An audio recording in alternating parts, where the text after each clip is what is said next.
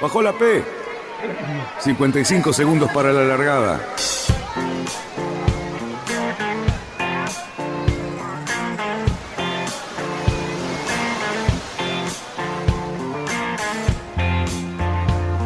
Así comienza Radionautas. Toda la información de la náutica argentina. Vamos bien, vamos bien. Orsa, Orsa, Orsa. Vamos bien. Orsa, Orsa, Orsa. 5, 4, 3, 2, 1. Largamos. Buenas tardes, queridísimos radionautas. Hoy, eh, en este excelente viernes que presagia un mejor fin de semana, nos encontramos haciendo este programa que tanto nos gusta, extrañando a Lloverno, que anda por las cumbres. Sí, sí, anda por las cumbres. No sé qué está haciendo, si acopio de peperina o qué, pero está por las cumbres cordobesas. Bueno, eh, y hoy nos acompaña, entre probablemente otros invitados, Hernán López Saavedra. Hernán es el comodoro actual de la clase Grumete, una clase que hace 80 años que está haciendo historia, y él, bueno, además de ser un activo integrante de la flota, tiene muchas cosas para contar y nosotros tenemos muchas cosas para preguntarle. ¿Qué tal, Hernán? ¿Cómo te va? Gracias por estar.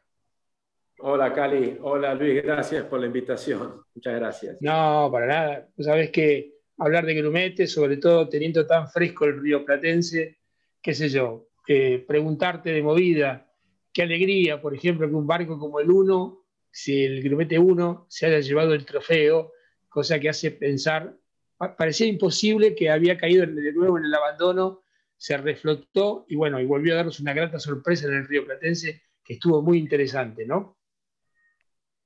Sí, la verdad que como pusieron, pusimos ahí en, la, en Instagram era como el ave fénix. Este, este, salió de las cenizas de vuelta y apareció ahí primero y además eh, una velocidad iba, eh, yo lo, sufrí, te diría, porque en un momento lo tenía bastante atrás y veías a una velocidad que venía y era impresionante lo que andaba el barco. Estaba muy bien cuidado por, este, por Carucha este, este, y, la verdad que andaba, además de que ellos, los tres que iban arriba, este, tienen mucha experiencia y andan muy bien, la verdad que el barco andaba perfecto. Una pena que no se pudo hacer el segundo día, solamente corrimos uno solo, por mal tiempo salimos, había mucho viento, nadie quería, primero la, estábamos por arriba del límite y este, por otra parte nadie tenía ninguna intención de romper los barcos, así que este, estuvimos un rato bollando ahí, nos tuvimos que ir, la verdad que soplaba mucho y creo que la comisión decidió bien dar por terminado el campeonato, suspender la fecha y dar por terminado el campeonato.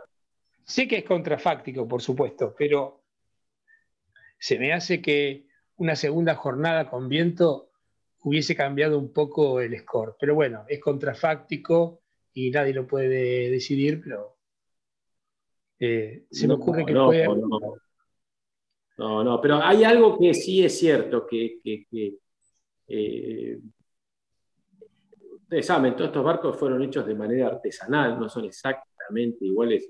Y hay barcos que claramente les gusta más el, este, los 15, 17 nudos eh, que los 7 nudos, este, y viceversa. Con lo cual, sí, lo que vos decís tranquilamente podría haber pasado. Hay tripulaciones que son más... Eh, eh, el Ajax, por ejemplo, es un barco que el viento le gusta. Este, este, el Mi Viejo también. Este, así que igual creo que el G1 también hubiera estado en la pelea el, domingo.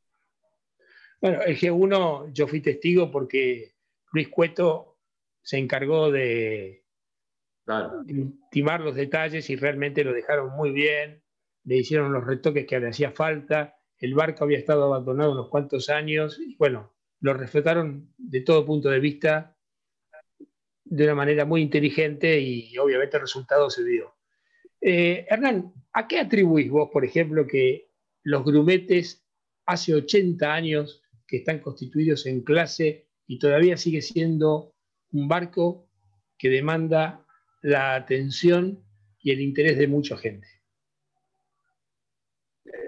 La verdad que no, qué sé yo, a mí me parece que es un barco en el que uno puede entrar a una clase eh, divertida, competitiva, un barco que es inclusive que alguien no quiere correr en clase, va a correr a, la fórmula PHRF este, y siempre está ahí.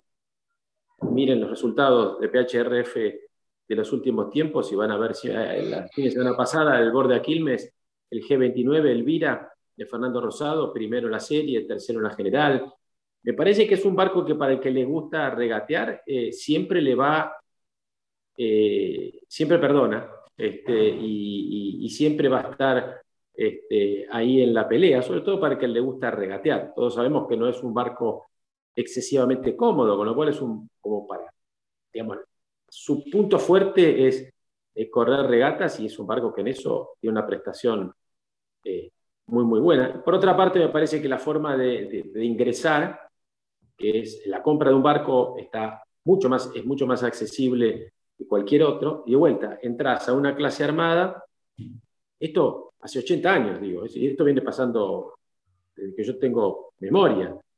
Este, y por supuesto, con los cuidados que después el barco necesita por de madera, pero este, me parece que lo que hace que esté vigente es eso, ¿no? La Te diría que hoy justo estaba leyendo un artículo eh, en, internet que oí por ahí, en donde justamente estaban recordando a Frers dibujando el grumete y que su intención era un barco de bajo costo típico para el Río de la Plata. Bueno, casi te diría que esa es la aplicación. Y además, agregado eh, que eh, hay una clase este, divertida. Sí, una clase divertida en el sentido competitiva. Y bueno, eh, este año han aparecido o han salido de los varaderos un montón de barcos que están impecables, porque hay que admitirlo que los dueños los han cuidado con muchísimo o les han hecho reformas o mantenimientos muy profundos y uno ve barcos impecables, realmente impecables. Con lo cual, eh, digamos, le siguen manteniendo el valor y la jerarquía de la clase, ¿no? Porque no es que uno me, vea causa, me causa gracia lo, lo que decís porque hace un año y medio, con motivo de la pandemia, me acuerdo que se hizo el circuito el sudatlántico, como el que se hace en Punta del Este, no se hizo en Punta del Este, se hizo en Buenos Aires. Pero el circuito del Atlántico Sur. Entonces se hizo en Dársena. Y entonces nos invitaron a correr y corrimos los grumetes este, ese, ese circuito. Y un día estábamos en el vestuario y justo se acercó alguien y dijo, eh, ustedes están en los grumetes, qué sé yo. Y, la persona agarra y me dice, y también, están todos tuneados. Es verdad, los barcos están cuidados y puestos impecables este, y, están muy bien mantenidos y, en, velas, maniobras. Hay maniobras que son, yo te digo que es para este, un ingenio, hay algunas maniobras que son de un ingenio. Eh, están muy buenas. cuando, cuando, la gente se refiere a un grumete tuneado como diciendo, probablemente quiere decir que está hipermodificado. La verdad, digamos que hay una clase, hay un reglamento que es muy estricto y bueno, más allá del ingenio de los dueños, no hay otras cosas, porque los propietarios son los que aportan, pero todo dentro de un marco de una legalidad muy estricta. El reglamento es muy, muy claro. Absoluta, me refiero en términos de maniobra, en términos de tener las velas este, adecuadas, no vas a ver una sola vela que sea un trapo, este, están todos con, velas este, impecables, eh, ningún traveler se te traba, este, la escota no se te rompe, el tintero no se rompe, el, este, el spinnaker sube, el spinnaker también está bien mantenido. Me refiero a tuneado eh, en ese sentido, en el sentido de que los barcos están este, en, muy buenas condiciones. Exactamente. Perdón, y, el que no está en, y el que no está en condiciones vos te das cuenta enseguida. Esta es otra cosa que pasa. El barco descuidado se nota enseguida. Sí, sí, hay un contraste muy fuerte entre el barco descuidado, el que el barco no está usado. Y además, eh, cuando el barco no, no compite habitualmente, el barco se viene abajo porque pierde ese mantenimiento permanente que la regata te exige y bueno, se viene abajo y eso se nota muchísimo, porque es un barco que cuando quiere volver tiene un tiempito para adecuarse a todas las cosas. Creo que el 1 es su caso, si bien estaba un poquito más que abandonado, últimamente, bueno, hubo que rehacerlo bastante de vuelta, unas cuantas cosas. Y hay unos cuantos barcos que, están, tuvieron su momento de gloria, que ahora, qué sé yo, veo el lince que está volviendo a tomar vida después de unos cuantos, de unos cuantos años, y también se está cuidando el más mínimo detalle para que, bueno, vuelva a, vuelva a las pistas. Bueno, son un montón. Bueno, vos tenés un barco, sos propietario de uno de los barcos, que el cual yo lo he visto, más ingeniosamente armados, el 7. El 7 es un barco que estuvo muy bien armado. Eh, sí, la verdad que es una maravilla. Eh, sí, eh, lo hizo Gille Torre, creo que en Quilmes. Este, era el gringo en la. Sí, el Gigi con, con, Campito, ¿no? Los dos hicieron un barco maravilloso. Este, y es un barco espectacular. Ahora, por ejemplo, está con cirugía mayor, te diría. Está en tierra y probablemente tenga cinco meses de cuidados. Este, y tiene que ver con esto que te decía antes, ¿no? Este, vos entras a la clase de manera económicamente accesible, por llamarlo de alguna manera, pero el barco después necesita cuidado. En la DIN, lo pongo como ejemplo, no, no es que quiera autorreferenciar, sino contando mi experiencia. En la DIN es un barco que no para, paró solamente durante esos seis meses de pandemia, solamente, y después es un barco que no para, no paró este, prácticamente ningún fin de semana. Y ahora está sufriendo las consecuencias. Claro, este, obviamente. Eh, entonces ahora tiene un parate de seis meses porque realmente hay que reparar de todo. Bueno, este, este, es el precio que pagamos por ahí por tener este, estos barcos de madera tan competitivos al mismo tiempo y que nos invitan tanto a correr. Y, con la performance, yo creo que la performance que desarrollan estos barcos los hacen muy, muy atractivos. Eh, Hernán, hay, hay, un cambio de velamen en, eh, programado para la, para la clase, ¿no es cierto? Vamos a dejar de tener el Genoa y el Foque por un lado y vamos a tener una sola vela única en proa, ¿no? Sí, eh, en realidad ya está aprobado y se empieza a usar desde la primera regata del argentino de este año, que será para fines de noviembre, no recuerdo ahora bien el calendario, creo que es el último fin de semana de noviembre que se corre el argentino. Desde la primera regata va a ser obligatorio correr con ese Genoa nuevo, en realidad hoy el que quiere correr con ese Genoa puede correr, este, puede convivir y correr con ese Genoa nuevo, salvo San Isidro Labrador y Semana de Buenos Aires que tiene que correr con el tradicional, digamos. Pero el que quiere empezar a probarlo hoy ya lo podría hacer. ¿Hay, gente, que lo mandó a, ¿hay gente que lo mandó a hacer eh, ya? Los paramos a todos, este, inclusive este, lo paramos a todos porque eh, nos falta una medida con el J, nos falta la medida del J, este, que calculo que el fin de semana que viene ya lo vamos a tener. ¿Sigue siendo eh, responsabilidad de Frers que está haciendo todas esas modificaciones? ¿Las qué, perdón? El, estudio Frers es el que sigue haciendo las modificaciones del velamen. ¿Ellos están diseñando esas velas? no, ya está diseñada la vela, está publicada inclusive en las redes, está diseñada eh, y sí, este, Germán Frers tuvo una eh, importante participación en eso. las medidas de, la vela ya está. Hoy tenemos un, una, un Genoa al 150% y hoy está al 100% que llega hasta los obenques, va a ir por adentro eh, y va a ir un poquito más adelante, por eso todavía nos falta un poquito el J. Y va a tener batens también. Ah, va a tener batens. ¿Y, ¿Y, eso no va en contra, por ejemplo, de, de los enrolladores? No, los enrolladores vuelan. Todos vuelan todos. Vuelan. Claro, ya no, ya no tiene sentido, va, sacando la maniobra de la espina, que sería únicamente, pero bueno. Bueno, acá vemos, un, acá vemos un ejemplo de lo que significa un grumete. Este grumete está sostenido del cáncamo del planero y vemos eh, en algunos casos el equilibrio de este barco en el aire, ¿no? No sé cuál es este. No, yo tampoco, no sé cuál es el Procyon, no sé cuál sería, pero yo lo veo y lo, veo colgado del, aparejo del cáncamo y veo que está derecho, es una maravilla. Sinceramente, este barco es sorprendente. Sorprendente. Decime, Hernán, el campeonato, ¿cuántas fechas son? En el año y serán más o menos ocho o nueve fechas. hay un receso de, de, tres meses entre mayo y agosto eh, por el invierno. No es un barco para navegar en invierno este. este pero después hay un promedio de dos regatas, eh, dos campeonatos eh, por mes. Hay algunos campeonatos que cuando insumen dos o tres días, como puede ser eh, el Vela Fest o como puede ser el argentino o la Semana de Buenos Aires, en ese mes hay un solo campeonato que sería ese. Este, el año pasado quisimos volver un poco a los campeonatos de un día y hay varios. Eh, el del Barranca la semana que viene, el del aniversario, 81 aniversario de este año del, del Barlovento y algún otro campeonato más lograda, no me acuerdo. Eh, la Copa Frers, hemos vuelto hace 15 años a hacer campeonatos de un día, porque dos días sabemos que es complicado. Hay campeonatos importantes que no, no lo disponemos nosotros. Ah, lógico. El argentino, por supuesto, te exige dos días.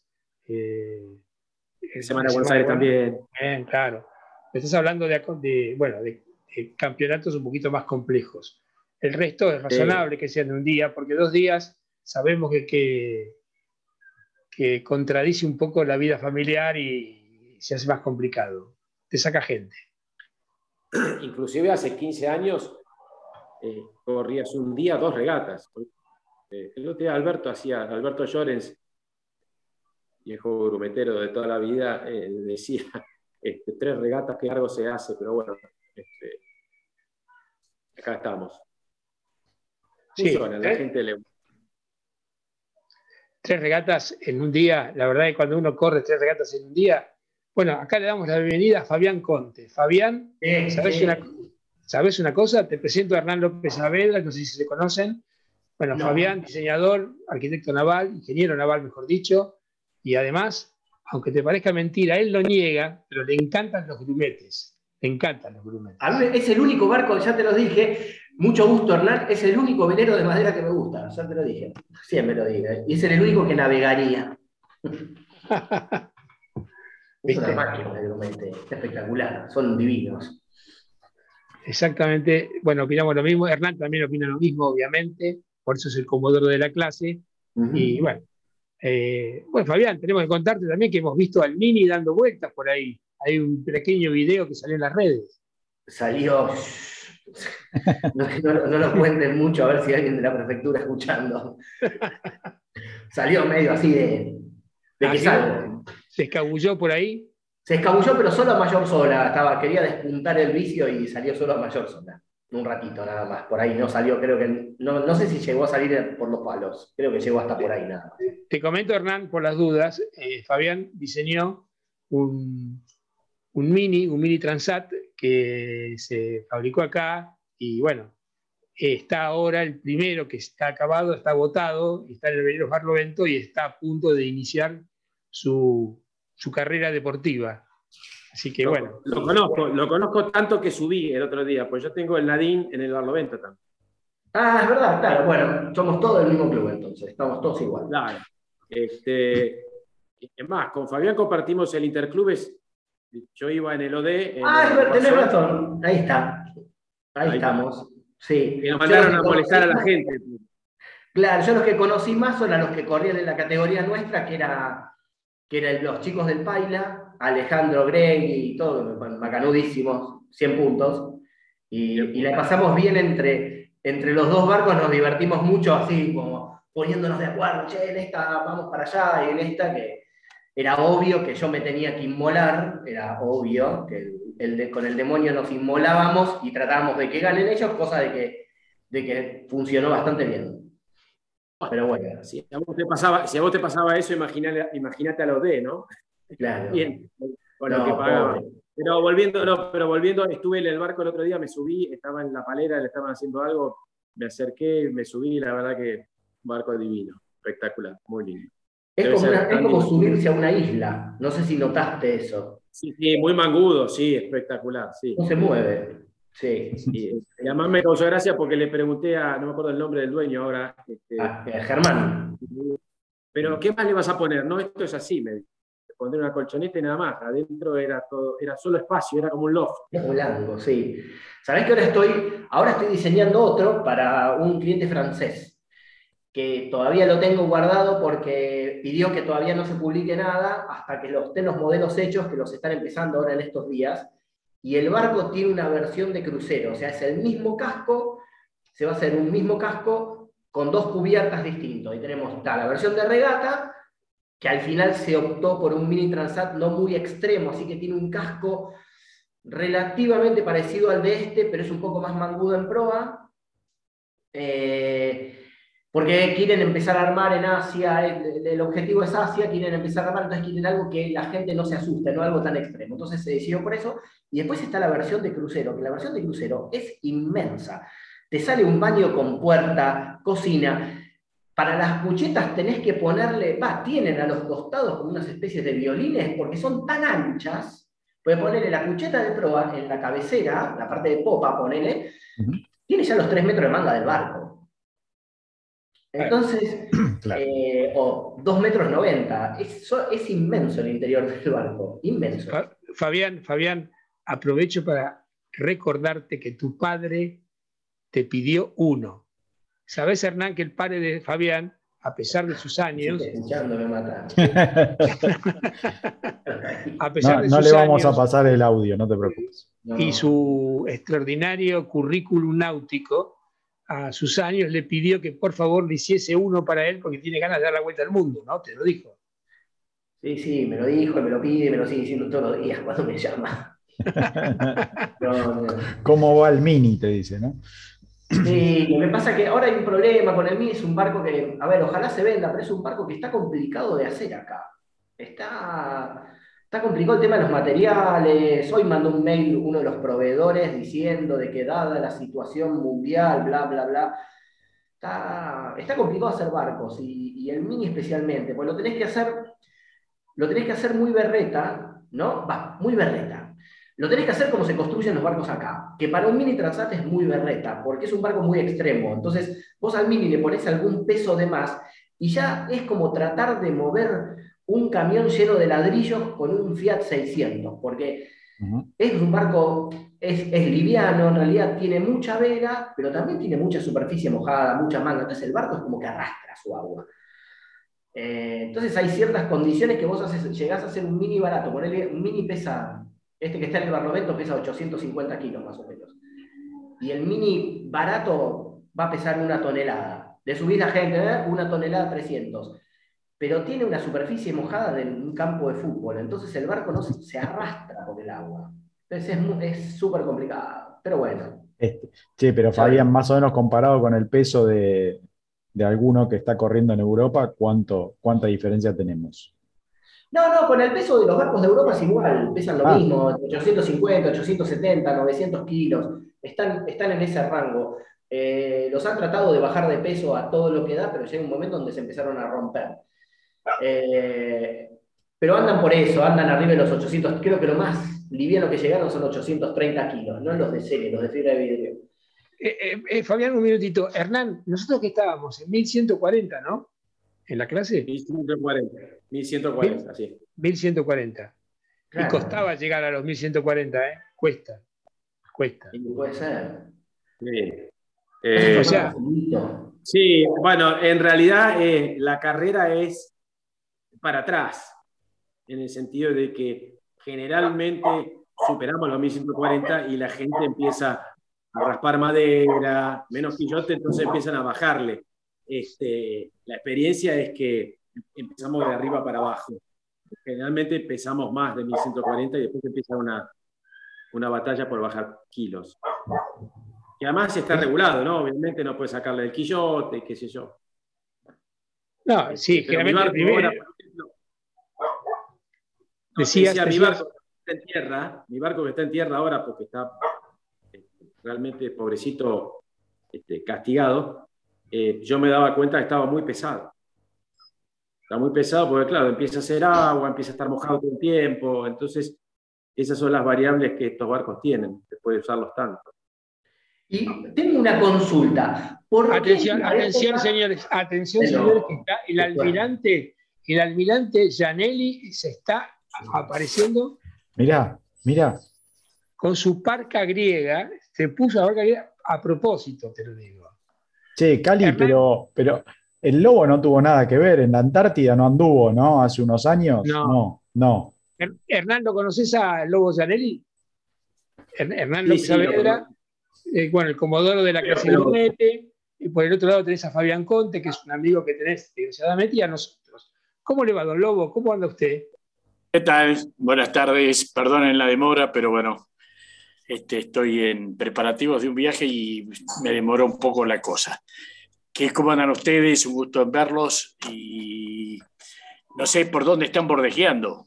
Mira, estábamos bordejeando porque estábamos hablando con Hernán, ya que es el comodoro de la clase Grumete, primero del éxito del Río Platense, el triunfo del Uno. Eh, es el tercero. Es la tercera vez que el G1 gana un Río Platense. No me digas. Primera vez que ganó un Río Platense, a ver si él lo sabe. ¿Cuándo fue? No, no, yo no lo sé, definitivamente no sé. acabamos, de cumplir, 81 años, con lo cual... El lobo, saca la libreta, el lobo saca la libreta de enrolamiento y hace Claro. bueno, primer Río Platense que ganó el G1 fue en Montevideo, porque el G1 este, lo habían comprado los uruguayos y estaba en Montevideo. Y en el sorteo nos tocó a nosotros, este, el chofer fue Héctor Domato, este, yo fui un simple tripulante, y ganamos el Río Platense con el G1, que allá en Montevideo nadie lo quería. Pero ahí supimos por qué tenía la fama que tenía este, el barco. Era de una velocidad impresionante. ¿Y por qué no lo querían? Perdón, ¿por qué dijiste que no lo querían? No sé, vos sabés que todo el mundo allá en Uruguay este, no lo tenían como un buen barco, más allá de que lo habían comprado en su momento, ¿no? Y, este, y bueno, en el sorteo medio como que, te estoy hablando desde poquito pasado los medianos del siglo pasado, ¿no? Estoy hablando de la década del 70, o sí, 70 sería. Este, y bueno, este, recuerdo que corría un famoso uruguayo que, gourmetista que se llamaba Rondini, Guillermo Rondini. Este, y bueno, nosotros en ese momento fui, fue la delegación argentina, básicamente con. Tendría que hacer mucha memoria quiénes éramos todo el equipo, pero bueno, este, llegamos a Uruguay el Alioclub Uruguayo se hizo su sorteo. Este, para, las tripulaciones argentinas y nos dieron, a nosotros nos tocó el G1. Y fuimos con un poquito, una pinza, un rollo de alambre fardo, atamos unas cuantas cosas, pero fue impresionante, la, nos, nos, llamó la atención la velocidad que tenía el barco y con lo cual ganamos las tres regatas. Bueno, Hernán acaba de decir que impresionó lo mismo en el río Platense la velocidad que desarrollaba el 1. ¿No es cierto, Hernán? sorprendió la velocidad, ¿no? Sí, además, lo que decía que lo sufrí en carne propia, porque realmente en una popa eh, pensé que lo tenía controlado y realmente a los, los dos minutos pasó como un avión. Este, y mira que yo iba en un barco rápido también, ¿eh? Este, la verdad que un avión.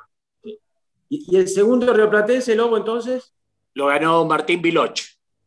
Ya cuando el barco recuperado acá Ah, yo, yo corrí ese Río Platense. Cuando estrenó Martín, Martín Miloch, estrenó la, la, consola del medio, me acuerdo, que había hecho, le había mandado a hacer. Sí, la, torre, la torre. La torre en el medio, que era el primero que la tenía. Que hicimos parque cerrado en, en, en, en el náutico. Me acuerdo que estábamos ahí en el sollado y que un día se suspendió por mal tiempo. Exactamente. Me acuerdo de eso que Martí salió a probar, con mal tiempo y todo salió a probar. Sí, sí, bueno, ya el barco, este, cuando se rehizo al poco tiempo, eh, Rolo Ambrus, que fue el padre, este, que fue el que, el, que financió la gran parte de la, la restauración del barco. Eh, me lo prestó, me, me invitó a correrlo, ¿no? Y, bueno, yo todas las regatas que corrí, que fueron regatas sueltas así, las la, gané con el barco porque realmente era muy caminador. Y cuando vino ese río platense, me llamó, me dijo, ¿lo querés correr vos? Yo no sé qué, qué, qué, compromiso tenía que se lo voy a ofrecer a Martín Viloch, se lo ofreció Martín, lógicamente eh, un timonel muy superior a mí, así que este, fue indudable que, que con, con ese barco y con la capacidad que tiene Martín, este, lo ganó como lo ganó, ¿no? Me acuerdo, me acuerdo de ese río Platense, realmente me acuerdo. Eh, bueno, estábamos en eso y además que el barco de Fabián, el Mini Transat, navegó unos, unos, unas millitas con mayor sola. Dos cuadras, sí. Dos cuadras, que no me metan en kilo. Tiene, más problemas de papeles que los Williams de, Fórmula 1, pero... el, problema es que los papeles tardan mucho en prefectura. La verdad, los chicos le ponen toda la onda, pero desde que se presentaron las inspecciones del barco en noviembre, no vieron el expediente, lo están viendo esta semana. Eh, es una lástima, no es culpa de los chicos de que están ahí en la oficina técnica, pues la verdad creo que son muy capaces, pero bueno, es, el, es toda la burocracia y un poco que no hay gente, en enero no hubo, en los meses de verano no hubo nadie en la oficina técnica, entonces está complicado y por eso se retrasa todo, pero bueno. Tratemos de que, que, como es, que el, el barco francés no, no, se homologue antes que, que el de acá de Argentina. Yo no creo que lo vayamos a homologar este, no lo sé. El francés sí, seguro, eh, ese sí, ese sí, pero bueno, eh, vamos a ver. Vamos a ver qué pasa. Ahora, Fabián, volviendo al tema de siempre. En, el pequeño video que se ve, donde a esos metros navegando, el, propietario creo que se lo está timoneando, habla de que estaba el otro mini dando vueltas por ahí. Habla, hay dos minis ya. Tenemos, eh, sabemos que tenemos el de... Eh, Santi, sí, sí. El, de Santi. claro. El RG650, sí. Y el tuyo también. El náutico. Y el tuyo, son los dos únicos que están en este momento. Son los dos únicos. Yo sabés que las cosas de la vida, algo me pasó algo divertido este, para este año, no sé, el año pasado. Un compañero de Tomás de, eh, de Optimis en el sudeste es el primer ministro argentino, quizás se recuerdan cómo se llama, se llama Rodrigo de nombre. Rodrigo Chela. Rodrigo Chela porque el hijo de Rodrigo es compañero de Tomás del, club, navegan juntos. Y el otro, el otro día nos pusimos a navegar, me dice, mira el mini, está buenísimo, que esto, que Y yo le dije, vení vos, nos tenemos que ir a tomar un café un día, me tenés que contar tus historias. Y como habíamos llegado temprano, nos pusimos a charlar. Te digo que a Rodrigo es para traerlo acá porque tiene más millas que Colón navegadas. ¿eh?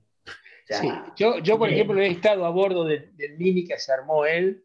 Sí. la verdad, era bastante temeraria la cosa. ¿eh? No, si me contaba, te digo, con velas, fue a correr la Mini Transat y le regalaron velas antes de la regata a los tipos que le sobraban velas. Me contó las historias.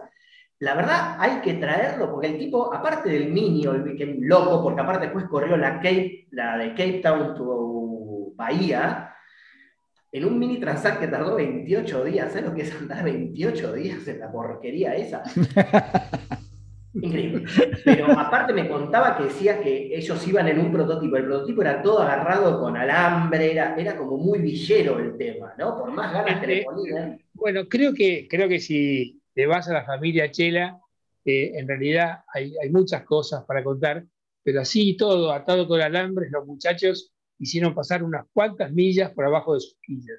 El lobizón lo tienen, por ejemplo. El lobizón. El, lobizón, el lobizón, a pesar de que uno lo ve y llama la atención, pero cuando uno sabe la historia de Chela, con ese barco, y, también la personalidad de Chela, y había una cosa muy graciosa, porque se habían transformado en una yunta extraordinaria en la Marristas, cuando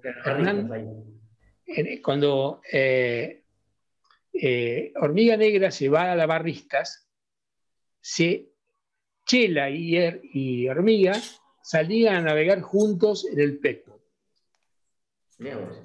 Que eran digamos, y se habían transformado en una especie de dúo inseparable, siendo dos personas que tenían un montón de cosas de diferencia, menos el amor por la navegación. Y bueno, eran una junta que imagínate, si yo y Daniel parecemos los Muppets, no saben lo que parecen ellos dos, pero bueno, iban juntos, salían juntos y estaban todo el tiempo juntos. Sí, y está todavía el barco, está todavía, vive, vive el lobizón. El lobizón vive, y, vive y corre, ¿eh? ojo. que, no, que es un Krypton 20. Es un Krypton 20, que nunca, le nunca vaya bajo la cubierta a ver la proa. Sí, me... es un Krypton 20 que, bueno. Pero, pero te digo, a Rodrigo hay que traerlo porque te, cuenta, a ver, a Rodrigo para ir a la mini transat le enseñaron a, a, laminar un barco. O sea, se lo hizo, pero le enseñaron, fue astillero ahí, me contó, y le enseñaron a laminar un barco. No, espectacular tiene historias con la mujer actual, todo que dice, no, nos quedamos acá a trabajar, a mujer, vos nos volvemos o demás, todo, muy divertido. Te digo, hay que traerlo porque es un, es un tipo muy agradable y, aparte que tiene mucho y, no te dice nada, o sea, es, de hablar poco. Y no, muy interesante, hay que traerlo para que cuente. Vamos a tratar de que va a convencerlo al padre y al hijo porque los dos tienen muchas cosas para contar. Yo mañana lo veo, a Rodrigo lo veo mañana. Así que le voy a tirar. Le voy a Decirle que por favor me voy a contactar con él a través del padre, del cual soy bastante amigote. Y bueno, vamos a tratar de tenerlo porque es muy, muy interesante. Y el padre lo siguió en todas estas locuras. Iban, entonces, iban para la mini, iban, iban con el padre, iban así. Y el padre se ocupaba, le tramitaba cosas y todo. Por, no, no, increíble. No, no, pero eh, te digo que son, son personajes los dos muy, muy interesantes de tener.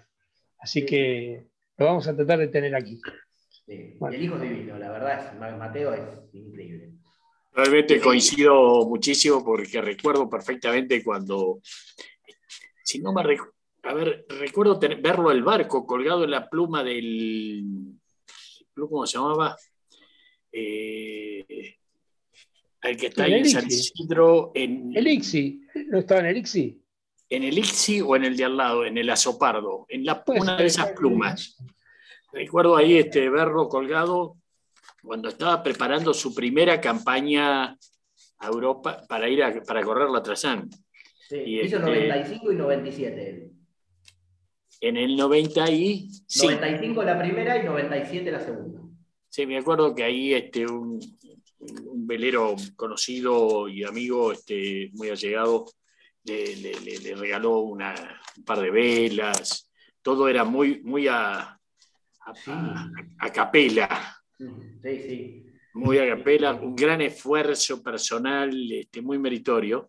Y lo, anecdótico que el barco, de subí, y yo estaba muy bien acompañado en ese momento, y hablo hace muchos años, este, con la que hoy es mi señora, pero en ese momento no. Este, y le dije, vení a ver este barco. Y ella sube todo, lo mira desde la escalera. Y el baño, este, fue muy gracioso. Y, este, y, hubo que mirarle y decirle, acá no hay baño, no se hace nada. y realmente yo miraba ese barco, tenía una puerta de tipo bien marina, con una de esas eh, bien estanca, ¿no? que era el único acceso al barco. Y, este, pensaba, yo ya tenía mis millas navegadas en esa época y decía, no, yo en esto no voy a, ni, a, Colonia. Y él, y él tan entusiasmado con su, su este, cruce del Atlántico. No, pero está bueno. Ahí me contó un poco cómo diseñaron el barco, que, que hubo un chico que era que, eh, de capacidades diferentes, que corría en mini, le mandó algún plano, me decía, no existía nada, internet, no existía nada, era todo de tocar de oído, alguno que te contaba algo y ahí fue, fue el barco. Ahora vos sabés, Fabián, que cuando te lo cruzabas en el río, cuando le daba Franco, la verdad que tenía una velocidad, para todos los que navegábamos habitualmente por acá y en barcos muy, muy estándar, eh, era enorme la velocidad. Vos lo veías pasar al barco y era una flecha en comparación de todo lo demás. Tiene una cantidad de velas, una cantidad de músculo impresionante. El globo tiene, el, mira, el globo del, del prototipo tiene casi 100 metros cuadrados. El, que tenía un prototipo. 100 metros cuadrados en una porquería de 6 metros y medio. Es enorme. 200 kilos o menos. Es enorme. Eh, perdón, ¿ese barco está acá? Este, ¿Volvió a la Argentina? No, no le pregunté dónde quedó el barco ese, el mini ese. No, yo creo que no está acá en Argentina. Pues yo no lo volví a ver. No sé si es el que está en Punta del Este. En Punta del Este hay uno. No sé si es ese. Eh, le voy a preguntar, María le voy a preguntar a Rodrigo a ver dónde está, dónde quedó ese barco. A mí me pareció verlo en la punta de acá de- de- del, del- del puerto de San Isidro. Me pareció verlo. En un estado bastante grande de abandono, si es el que yo vi. No sé. Mañana le voy, a preguntar a ver en dónde quedó ese barco. Mm. Bueno, habrá que hablar, habrá que ver si los grumetes, si, si se le animan los minis a los grumetes, ¿no, Hernán? Eh, Con calma, no. son un poquito, un poquito un diseño más moderno. No, Este, y hay que ver, yo quiero ver cuánto miden después. Yo quiero ver cuánto miden después cuando los midan. Exactamente. Y Ahora, yo te digo, yo ya si querés te digo cuando miden. Miden como un Soto 40, suponete. Es Vale. así. La fórmula de base por altura sobre 2 de Joeder da más o menos Soto 40. ¿En serio? Y sí. No, miden horrible. El mini MPHRF corre en la Serie A. Y... Me parece que el escritorio se te va a poner difícil, ¿eh? No, yo ya lo tengo difícil desde que nací con Gabriel, desde, que nací lo tengo difícil. Eh, pero no importa, no me interesa, no es algo que me interese. Yo me- en PHRF corro para divertirme, voy con mis amigos. Yo ya acá no corro, corro para divertirme. Ahora, yo, por ejemplo, esto se lo pregunto algo a Hernán. Hernán, muchas veces hemos compartido, compartido cancha con ciertos barcos de otras clases. Por ejemplo, hemos corrido con los Soling, hemos corrido con los J24, hemos corrido con los OD27. ¿Te acordás una, una regata? ¿Te acordás de ella? sí. Dársena tiene que ser, sí, sí. Eh, Sí, corríamos con ellos. Está bien, por supuesto que nos ganaban, pero no era un papelonazo, ¿eh? No era un papelonazo. Nos No, defendíamos no, es un poco lo que hab- hablábamos antes, es muy difícil de comparar, pero la verdad que era un poco lo que hablábamos antes. La verdad que es un barco que mide bien. Eh, uno se compra un grumete que esté más o menos bien armado y, y va a andar ahí. Eh, va ahí arrimando. El otro día, como recordábamos antes, Elvira, primero en la, el Bordaquilmes en su serie, tercero en la general. Este, la verdad que es un barco que- que tiene muy buenas prestaciones. La verdad es esa. Un barco con buenas prestaciones.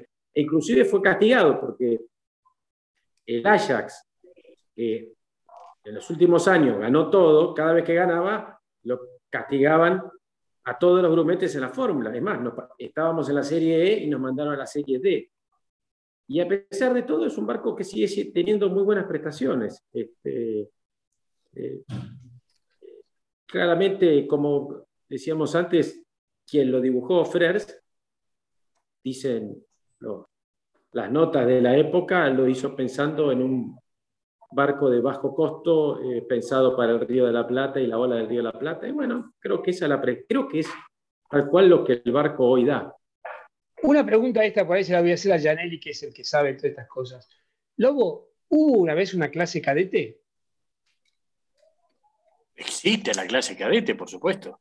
Pero ¿Existe? te voy a ¿Está- decir, para, para, primero te voy a contestar, y me voy a, a sumar a la, a la charla de recién. Vos, sabés que hubo un- un- una persona muy conocida dentro del ambiente de, de- de la clase Grumete, y, que, que es Fernando Müller, en un momento, al camo a ti, le puso guardamancebos Sí, señor. y lo, y lo llevó York. y se fue a correr. Yo no sé si en ese momento era Georgia o era CCA o la Crazy York. Creo que fue a correr en York. Lobo. ¿En York. York fue? Sí, le puso corrió presente y no desentonó, ¿eh? Me acuerdo bien que no desentonó en absoluto. Este, lógicamente era muy sacrificado para las regatas largas. En esa época se corrían más regatas largas que cortas, pero este, fue muy divertido verlo al grumete muy, muy vestidito con un guardamancebo de, no sé, como 60 centímetros de altura, una cosa así, con púlpito y balcón. Este, y sé que se divirtió muchísimo. Eh, Sí, volviendo sí. al punto, a lo segundo que me preguntaste, si existió la clase cad- cadete. Sí, el cadete. Sí, sí, sí. Corrimos, llegamos a, llegamos a correr campeonatos argentinos de cadetes. Yo corrí dos, campeonatos argentinos de tripulante, ¿no?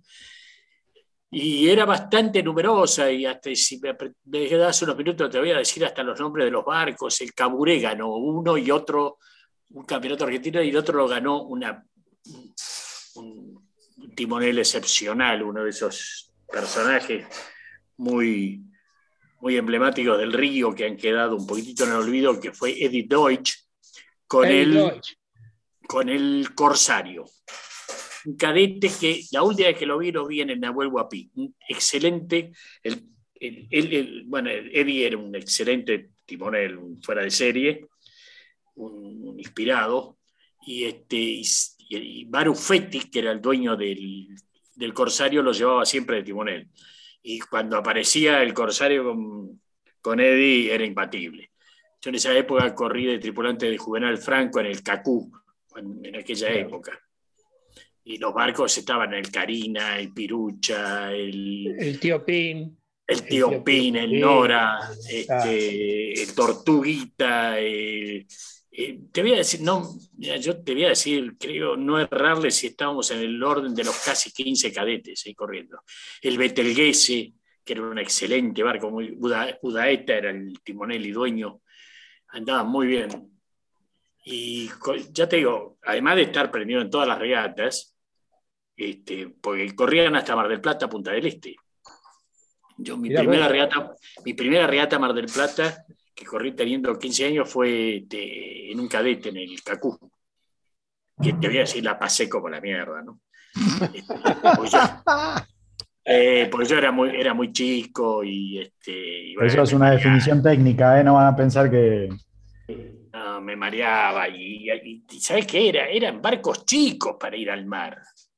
Viste, en esa época un cadete era un buque, pero la realidad lo ves hoy, eran, son barcos chicos. Nosotros, con el señor que está ahí en la otra punta, que es el señor cordobés, que no está, mudo, tenemos un amigo, un amigo mío, que con su cadete se fue a Venezuela. Estuvo viviendo tres años con su cadete hasta que lo vendió en Venezuela. ¿Fue un cadete o un supercadete? No, el cadete. Era un cadete. Sí, que se lo vendió a una señorita francesa que sabía toda la historia de los cadetes. Él después se compró otro barco. Un cadete. Bueno, te voy a decir, el, cadete es, sigue siendo un buque. Y hoy por hoy, te voy a decir, en los clásicos hay un cadete que está en muy buen estado que lo tiene el presidente de la FAI ahora en manos de él, que se llama. Eh, ah, sí, yo te voy a decir enseguida. Parece, creo. Brujo, el brujo. Este, que está, y realmente el barco, eh, con, con ciertas condiciones, es un hueso muy duro de roer. Sí, señor. ¿Cómo le va, don Joverno? Buenas tardes, ¿cómo anda usted? Hola, ¿cómo están? Eh, muy bien, está saliendo el programa. Acá estamos fresquitos, muy lindo. Fue una jornada excelente y bueno, un saludo para toda la mesa. ¿Cómo están? Muy bien. ¿Y usted puede decir la localidad donde está o no? Es misterio. Sí, señor. Estamos en Sal si puedes. Pero mire un lugar muy bonito de la ciudad de Córdoba, sí, señor. Yo sé que mi padre tenía una prima que era dueña de un hotel de hospedaje ahí en Salsipuedes. Nunca Usted lo conocí. siempre tiene algún pariente que estuvo en algún lado, tiene algo que ver con lo que alguien relata. Es así, así que no me ningún asombro. no tengo la menor idea, no tengo Mire, mire eso, mire lo que hoy estuvimos haciendo. A ver si alguna vez usted vio algo de esta manera. Uy, mira qué salame, por Dios. Lobito, ¿cómo te va? Muy bien. es un chorizo, Lobo. Ah, no, no, es un chorizo por metro. Bueno, eh, un, salame, no deja de ser un chorizo que recién nació. Bueno, esto realmente es un chorizo exquisito, exquisito o sea, no nos toca, ya, lo terminaron a decir. No, hay más, no hay más. Se rompería la cadena de frío. Ah, claro. Yo voy a decir que yo tiré salame, porque hablando de Córdoba. Claro, este, claro, claro. Eh, estamos Además, Lobo, si era salame teníamos alguna posibilidad de que llegara para, para estos lados, siendo chorizo. Exacto. A lo mejor, a lo mejor, no pierdan las esperanzas. Eh, me, me, imagino, los estuve escuchando un rato, eh, sale todo realmente bien, y me imagino que habrán hablado sobre esta competencia que se está por hacer pasado mañana acá eh, en Córdoba, en el dique San Roque, eh, organizada por el Club 400 de Córdoba. Ajá. Tiene, bueno, ahí Lucho seguramente les puede comentar algo que le mandé eh, algunos datos y realmente es muy, muy interesante. Es una regata zonal pero en un microtoner, eh, uno de los tripulantes, una señora de unos 39 años, eh, es ciega y, bueno, está participando, ya no es la primera vez que corre, este, se dedica a trimar la vela de proa, así que es una, gran experiencia. Después toma el timón y en algunos tramos, ya fuera de la regata, este, va sintiendo el barco y realmente es una experiencia muy linda eh, hemos tenido alguna cosa así eh, hace poco tiempo en, en, la Argentina, con algunas experiencias que hizo prefectura, ¿no? Así que muy, muy lindo. Muy interesante. Eh, ¿Estuviste por el Club de los 400 o lo, lo, lo, hablaste a distancia todo este tema? No, no, no estuve porque en realidad vengo del, del norte de Córdoba, del monte. Estuve en un lugar que se llama Ischilín. Eh, es un lugar, una civilización, digamos, muy pequeña, muy poca gente, pero tienen una iglesia que es más vieja que todas las iglesias de acá de Córdoba, que desde ya sabemos yo, yo, yo que lo, son Hernán, muy lo, lo, lo, veo a Hernán López Saavedra asintiendo con la cabeza. Hernán claro. Yo paso, paso, paso, muchos veranos en Córdoba y he estado en Ichilín. Y sí, ratifico en su lugar. Este, voy mucho a la cumbre en Córdoba. Este, claro. Y he estado por Ichilín y efectivamente parece un pueblo de utilería, yo le digo siempre. Sí. Sí, sí, sí. De, aprovecho para saludarte, un abrazo grande. ¿Cómo estás? No, para Daniel, ¿cómo andás? Bueno, este, continúen nomás con el programa. Yo me pongo como espectador después de haber hecho esta postilla porque evidentemente es muy lindo y, y ya vamos a hablar un poquito más de eso y seguramente vamos a conseguir hablar con esta tripulante de un microtoner ahí en el 400 en el dique San Roque. Qué interesante, che, qué interesante y qué desafío. Y bueno, este es el tema de la semana, ¿no es cierto? El encuentro de este barco tan emblemático, con una historia tan rica de, de todo lo que fue esa epopeya de Shackleton y lo que significó desde que se metió entre los hielos hasta que fue rescatado, que es una historia que tiene... Una cosa rápida, por favor, Lobo, decime de que no eras el proel de eso. ¿Cómo, cómo? No, no, no. No, pero te voy a, voy a hacer un comentario. Eh, Yo sí, realmente hace muchos años leí el libro este, y quedé eh, flasheado por, por, por, la dureza de la historia, ¿no? Y el otro día salió esto y, y, vi que poca gente estaba, tenía conocimiento de esta epopeya impresionante, impresionante. Eh, recordemos que Shackleton no perdió a ninguna persona, se salvaron todos. Se pasaron tres, tres inviernos en el, en, en, en, eh, ahí entre que fueron a isla, como era Elefante, y volvieron, y qué sé yo. Se, se, se, se, se atrapan en diciembre del 14 y son rescatados en septiembre del 16. Fíjate bueno, vos, con sí, todo o sea, lo que casi, significó. Son, son, casi tres años, ¿no es cierto? Son tres, casi tres años. Bueno, eh, realmente yo los invito a la gente, lean esta historia, es apasionante, es apasionante y que hayan encontrado, este, la, eh, parece mentira que hayan encontrado eh, los restos de la, los restos que han encontrado, me impresionó. Pero vuelvo a insistir, aquellos que amantes de la navegación y de que Uh, quieran valorar lo que es la capacidad del hombre cuando lo llevas al límite, bueno, lean esta historia porque es excepcional. Excepcional lo que se hizo, la templanza, la fuerza, de, las ganas de vivir, las ganas de, cómo solucionar problemas, porque estamos hablando de, gente, de época en que no existía ni, ni el wifi ni el poxipol. Y los tipos con lonas, ni el Dacron, ni, este, bueno, hicieron barcos, reconstruyeron, y navegaron 600 millas, 700 millas, ¿viste? En un barco reconstruido con un pedazo de una canoa. Es apasionante la historia. 800 eh, millas, Lobo, es terrible porque cada aspecto que vos, como vos decís, tiene atrás otro, otro ingrediente más. Cuando él hace 800 millas en un, en un bote de salvamento, más o menos eh, un poquito mejor equipado, nada más que por el carpintero del barco, mm. llega a un lugar en la isla, lo llega en la otra punta y tiene que cruzarla a pie hasta el otro lado. O sea, todo, todo es, es tremendamente desafiante. Es increíble. Y Shackleton, mientras estaban flotando con el barco atrapado por los hielos, el tipo tenía una capacidad de liderazgo que hasta organizaba partidos de fútbol en el hielo, para que la gente tuviese un estado de ánimo acorde para soportar las inclemencias de lo que estaban viviendo. O sea, estamos hablando de una aventura y una psicología, y un personaje con una psicología fuertísima. Fuertísimo. O sea que es un libro que está en la cabecera, en mi biblioteca de cabecera, y que cuando bajo los brazos por algún motivo voy, lo agarro y por un lado y lo pongo a leer porque este, es un ejemplo de la templanza y de lo que puede el hombre ante la adversidad. ¿no?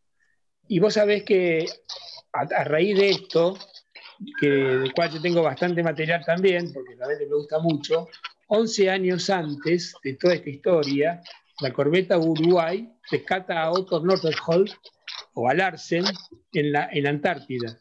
y para los que sepan, por ejemplo, para cómo se manejaba el concepto del tiempo. El barco, el Antártic de Nordenholm, parte en, creo que en el 901. El protocolo para determinar la emergencia era el 30 de abril de 1903. O sea, si no había noticias en ese momento, se, se, disparaba el protocolo de seguridad. Y ahí en tres meses reacondicionan la corbeta Uruguay, cambiándole motor, mástiles, reforzándola, cambiándole timones, y se van. Se va. Roca, que además le había pedido que lo acompañase en la expedición a Sobral, el capitán de la corbeta Uruguay fue Irizar y los trajo a todos de vuelta. Sí. No, bueno, y Sobral, Sobral, se había ido con. Con Nordenholm. Nordenholm, exactamente. exactamente. Y fue uno de los rescatados. Y fue uno de los rescatados por Irizar. Y increíble, las cosas que. Pero, y además la Argentina no tenía experiencias, pero son historias que describen a los hombres de una manera. La templanza de esos hombres es maravillosa. O sea, como una vez hablábamos de Blight con el E, con con las aventuras del, Pacífico. Eh, son montones de proezas que realmente, es verdad, los, eran hombres que barcos de madera, pero hombres de hierro. Indiscutiblemente era así. En fin. Bueno, también, también lo tenemos a, Fitzroy, ¿no? Cuando leemos eh, esos, esos libros de la conquista del Beagle y de los, los indígenas que por ahí estaban que soñaban con que alguna vez pudieran ayudar a algún barco y salió todo al revés. Y, bueno, este, las cosas que tenían que hacer, ¿no? Por esos mares del sur. Así que este, hay, de todo para, estudiar de ese tipo. Esa es la figura de Piedra Buena, ¿no? Claro, claro. claro. Ahí, tenés, otro personaje increíble de la, náutica argentina. Iba Darwin ahí, iba Darwin con Fitzroy en ese viaje famoso. Pero Darwin cruza, cruza la Argentina, ¿entendés?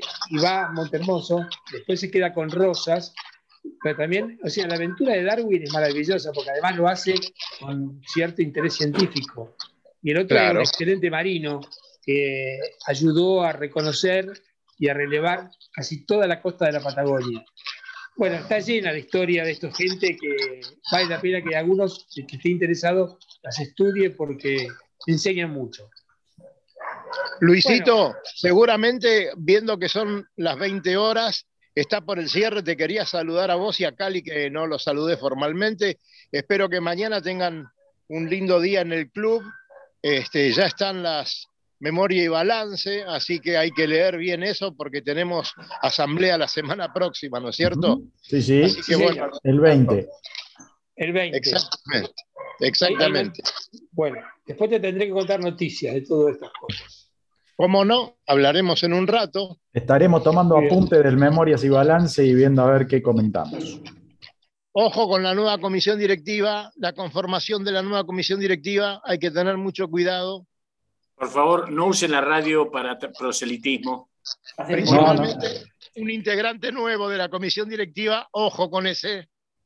Perdón, perdón. ¿Usted está mirando al señor López Saavedra? Porque no, el señor López Saavedra. A usted lo estoy mirando. A, mí, a mí usted puede mirarme, pero también puede mirar a Hernán, no por él, pero tiene un íntimo amigo que anda dando ah. vueltas también, ¿eh?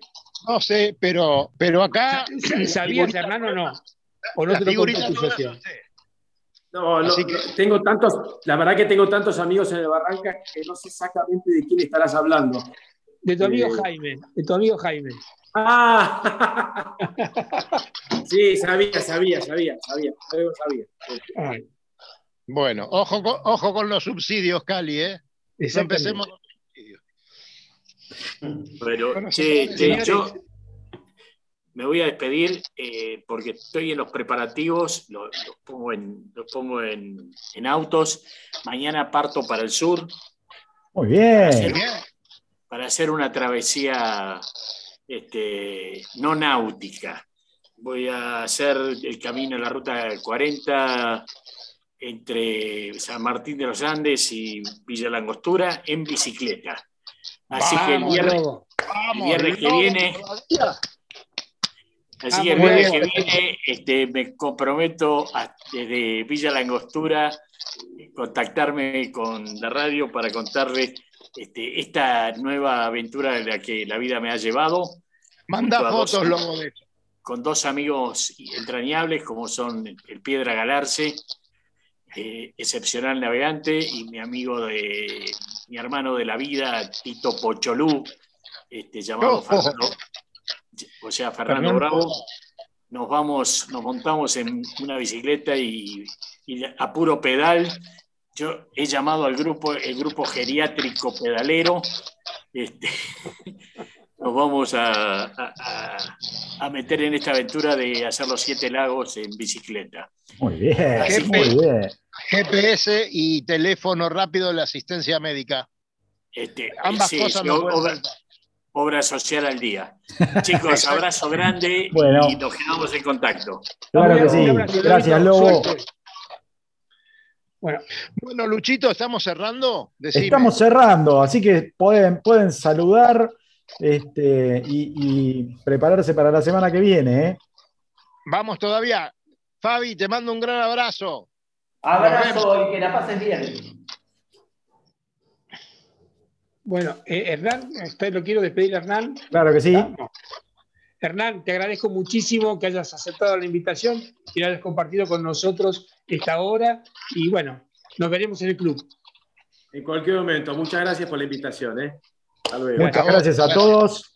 Y como siempre dice Dani, que ahora como está por el teléfono no lo dice, este, nos vemos en el agua. Bien, Lucho, qué bien que te salió. Recorra islas y playas disfrutando del mar y la naturaleza. Sumérjase en aguas cristalinas y vea con sus propios ojos la danza de los delfines. La danza de los delfines. Tiempo libre, caminatas, noches mágicas y mucha diversión. Con el aval y experiencia de Lobo Janelli, la persona que más sabe de charter náuticos. La empresa que le propone navegar por todo el mundo en las mejores embarcaciones y con todo resuelto. Por mail a loboyanelli.chartersnáuticos.com